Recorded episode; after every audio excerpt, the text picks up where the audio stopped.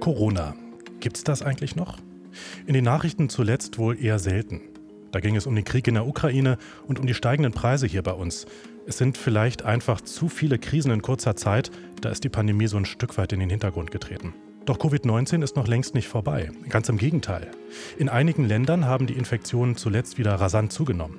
Gerade Risikopatienten hoffen da auf Fortschritte bei neuen Medikamenten, die gegen einen schweren Krankheitsverlauf helfen. Es gibt eine enorme Zahl von Projekten, insgesamt über 600, die sich auf die eine oder andere Weise mit Covid-19 beschäftigen.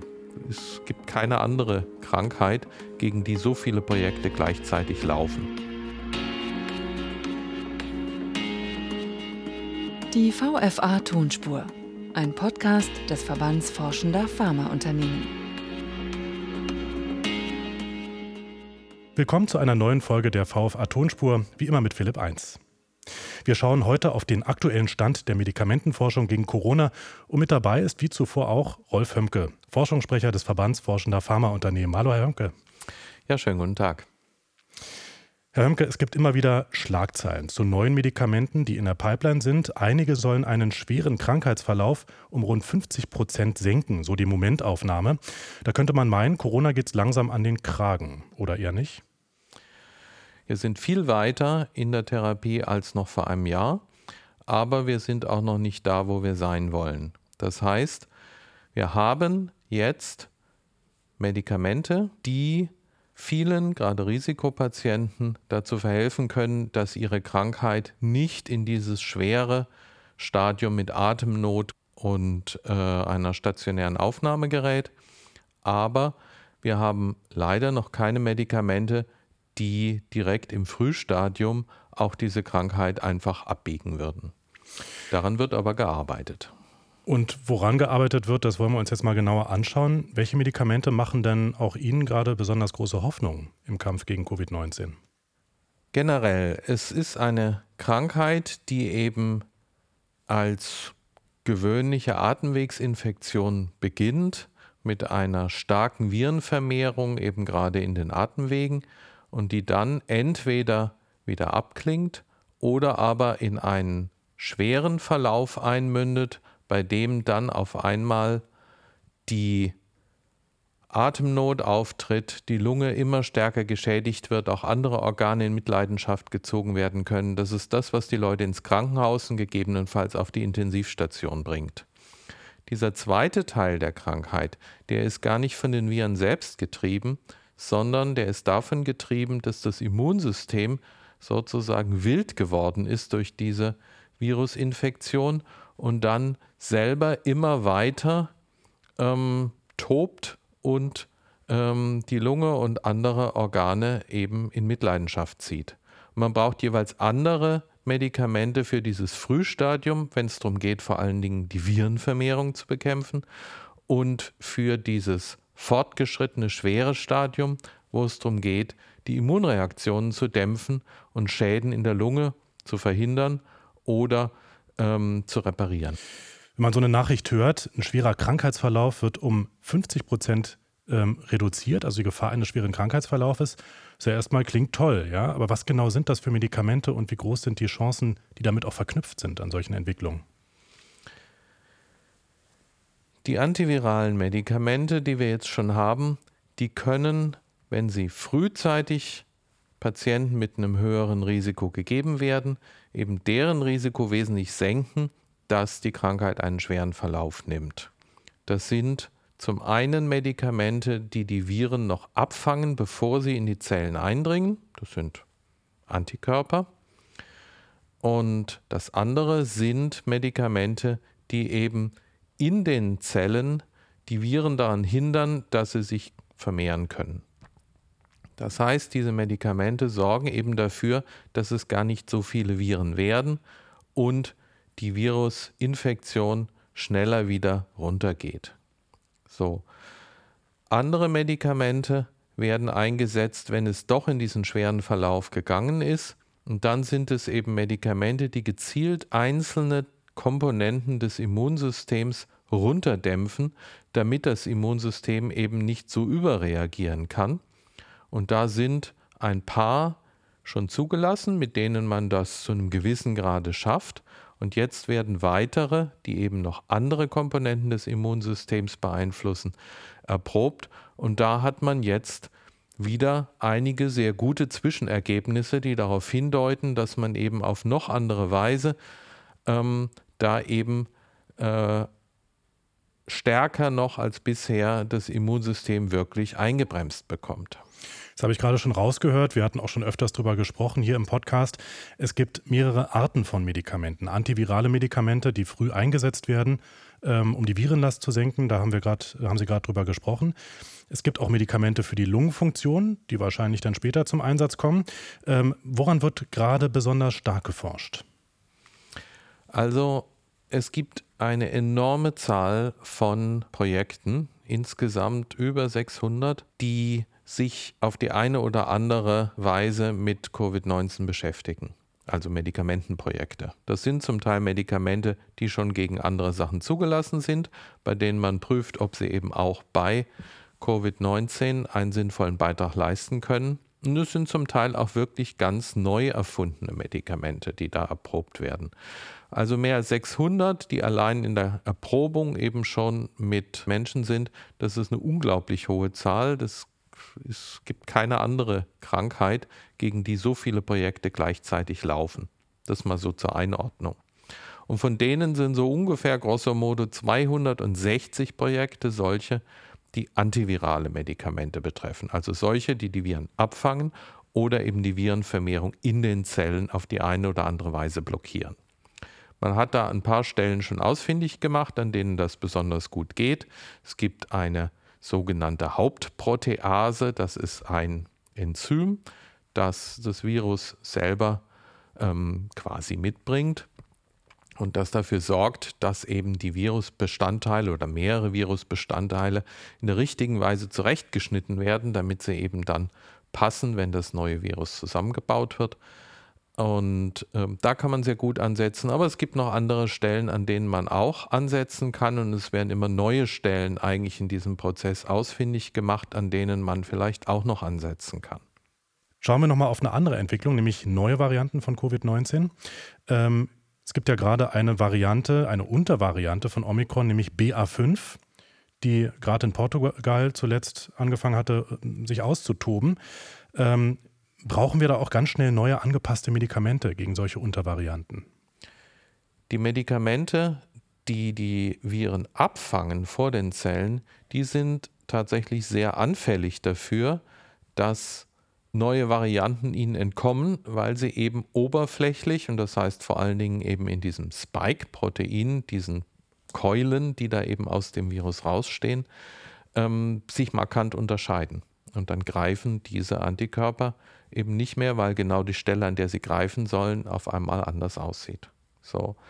Aber, und das ist die gute Nachricht, die Medikamente, die in den Zellen wirken, die sind sehr unempfindlich für diese Variantenbildung, einfach weil sich diese Varianz hauptsächlich auf die Oberfläche bezieht und dass mal was von der Maschinerie der Vermehrung sich verändert, das passiert nicht so oft. Das heißt, das ist eine gute Nachricht. Da könnten die Medikamente noch weiterhin wirksam sein, auch wenn eine neue Variante auftritt. Ganz genau. Es wird aber eben auf beiden, äh, in beiden Feldern weiter gearbeitet. Also ähm, die Antikörpermedikamente, die wir jetzt haben, das ist, damit ist das Repertoire nicht abgeschlossen. Viele Firmen haben schon wieder weitere Antikörper ähm, in der Erprobung, die dann eben auch noch greifen, wenn eine von den bisherigen nicht mehr greift und auch intrazellulär wirkende antivirale Medikamente. Da werden auch eine ganze Reihe weiterer jetzt schon in fortgeschrittenen Erprobung ähm, ja, entwickelt und sollten eigentlich absehbar vielleicht innerhalb des nächsten Jahres ähm, die Anwendung erreichen. Schauen wir zum Schluss nochmal auf ein anderes Phänomen, das auch vielen Menschen Sorge bereitet, nämlich Long-Covid. Also Müdigkeit, Erschöpfung, Depression, da ist ja so alles mit dabei. Ähm, auch da liegt die Hoffnung auf neuen Medikamenten, die helfen können. Was ist da in der Pipeline? Was wird da entwickelt? Long-Covid ist eine harte Nuss. Eine harte Nuss deshalb, weil man bis heute nicht genau weiß, was eigentlich dem zugrunde liegt. Erstmal ist Long-Covid natürlich auch ein Mix, ein Sammelbegriff für verschiedene Symptome, die in unterschiedlicher Weise sich bei manchen Menschen ausprägen. Die einen haben eben Geruch verloren und der kehrt nur erst langsam zurück oder nicht mehr zurück. Ähm, viele andere aber leiden eben an Erschöpfungssymptomen ähm, oder auch an etwas, was man Brain Fog nennt, also einer großen Schwierigkeit, sich zu konzentrieren. Das Kurzzeitgedächtnis beeinträchtigt diese Dinge. Man weiß bis heute nicht, wie kommt es dazu. Und also komplett ist, unerforscht auch. Das ist, äh, das ist im Moment noch weitgehend unerforscht, aber das ist die gute Nachricht. Es sind etliche Projekte angelaufen, um eben da wirklich Ursachenforschung zu machen. Pharmaforscher haben typischerweise einen guten Plan, wie sie arbeiten können, wenn die Ursachen bekannt sind. Und sie sind ziemlich im Nebel, wenn die Ursachen nicht bekannt sind. Nun gibt es aber Hypothesen, was da eine wesentliche Rolle spielen könnte, vor allen Dingen bei diesen Erschöpfungssymptomen. Und die gehen in die Richtung, dass während der Erkrankung das Immunsystem nicht nur mengenmäßig überreagiert, sondern auch dahingehend überreagiert, dass es eben auch Reaktionen gegen eigene Körperbestandteile entwickelt und dass die bleibend sind, auch wenn das Virus längst weg ist und auch Covid-19 ansonsten abgeklungen ist. Das heißt, da ist von Autoantikörpern die Rede, die also gegen eigene körpereigene Strukturen gerichtet sind. Da ist auch davon die Rede, das ist nur noch ein zweiter Bereich, dass vielleicht manche Viren eben doch den Körper nicht verlassen haben, sondern sich irgendwo verstecken, nicht weiter auffällig werden, weil sie sich nicht stark vermehren, aber eben doch immer noch da sind und damit das Immunsystem reizen. So. Und da in diese Richtung, ähm, da kann man nun eben ansetzen und es gibt mehrere Projekte für Medikamente, die genau daran ansetzen. Es gibt ein, ein Unternehmen in Deutschland, das einen, ein Medikament entwickelt hat, mit dem man Autoantikörper abfangen kann, die eigentlich bei einer ganz anderen Krankheit, nämlich Herzinsuffizienz, eine Rolle spielen. Das ist auch gegen Herzinsuffizienz noch nicht zugelassen, sondern auch da ist in Erprobung. Aber die haben eben mal in Zusammenarbeit mit Kliniken bei einzelnen Long-Covid-Patienten und Patientinnen ähm, das erproben können und hatten da gute Erfolge, markante Verbesserungen. Die bereiten deshalb jetzt eine richtige Studie vor, in der das dann eben auch mit großen Zahlen von Betroffenen durcherprobt werden kann unter Mitwirkung von so und so vielen Kliniken und so weiter. Da gibt's ähm, ich gehe davon aus, sobald man eben da erste Studien hat, die laufen, dann werden weitere Projekte sich natürlich daran orientieren. Die können das als Blaupause nehmen und sagen, jawohl, ähm, im Prinzip bauen wir unsere Studie ganz genauso auf. Und das, die werden kommen in dem Maße, wie eben die Ursachenforschung rausarbeitet, was läuft da eigentlich alles schief im Körper, wenn Menschen an Long-Covid leiden. Also neue Krankheit, neue Phänomene, die da auftauchen mit Long-Covid, da gibt es eben keine Abkürzung. Der beste Schutz vor Long-Covid ist vermutlich, ja, Binsenweisheit ist gar nicht zu bekommen. Und da sind wir beim Thema Impfstoffe. Ich frage mich, ähm, Impfstoffe heißt es ja immer, die helfen und schützen vor schweren Erkrankungen. Schützen die auch vor Long-Covid? Es ist leider nicht eins zu eins so, dass ein leichter Verlauf der Krankheit ohne schweres Stadium eine Garantie ist, dass man kein Long-Covid bekommt. Es hat sich auch gezeigt, es gibt Menschen, die zunächst nach einem nicht schweren Verlauf genesen sind, die erst nach ein paar Wochen anfangen, Long-Covid-Symptome zu entwickeln. Hat man noch nicht richtig verstanden, wie das alles zusammenhängt. So eine Garantie hat man nicht. Ist das eher die Ausnahme? Oh, ich habe da keine klaren Zahlen. Ähm, aber ich sag mal, als Daumenregel kann man schon sagen, ähm, wenn man nur einen leichten Verlauf hat, ist man weniger gefährdet, aber eine Garantie hat man nicht. Schauen wir ganz zum Schluss nochmal in die Zukunft, ähm, auch gerade in die kommenden Jahre. Ja, also gerade Medikamentenentwicklung läuft ja jetzt erst an, die Forschung nimmt erst jetzt richtig zu. Welche Rolle, was meinen Sie, ähm, kommen Medikamenten zu, auch in den nächsten Jahren bei der Bekämpfung von Coronaviren? Ich denke, dass, das, dass wir eben Repertoires brauchen, sowohl bei den Impfstoffen als auch bei den Therapeutika. Und dann wird noch als drittes dazu kommen Medikamente, die im Prinzip therapeutisch sind, aber eben als Vorbeugung gegeben werden können. Es gibt ja Menschen, die auf eine Impfung nicht reagieren können, weil sie eben stark immunsupprimiert sind beispielsweise. Und für die man eine Alternative braucht, eine alternative Vorbeugung braucht. Es gibt ein erstes ähm, Medikament, das dafür einsetzbar ist, ein Antikörpermedikament, es hat eine entsprechende Zulassung, kann man dafür einsetzen. Ähm, aber da geht vielleicht noch mehr. Wahrscheinlich geht da noch mehr. Also ähm, wird man auch da versuchen, noch ein entsprechendes Repertoire aufzubauen. Und ähm, wir müssen, solange wir keine Impfstoffe haben, die eben die Krankheit quasi total verhindern, dass also überhaupt niemand mehr ähm, symptomatisch erkrankt, auch nicht leicht, ähm, werden wir einfach immer Menschen haben, die dringend Hilfe brauchen für sich selber, aber auch die Situation, dass wir natürlich diese Krankheit möglichst früh abfangen wollen, damit diese Person nicht wieder ähm, zum Ausgangspunkt gibt, wird für weitere Ansteckungen.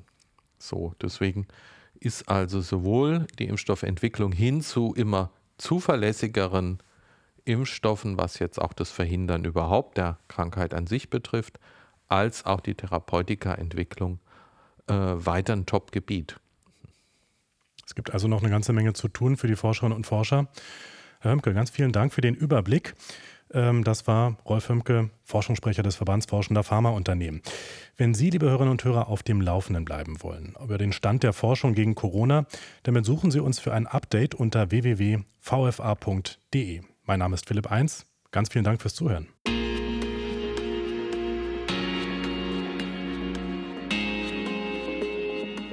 Die VFA Tonspur, ein Podcast des Verbands Forschender Pharmaunternehmen.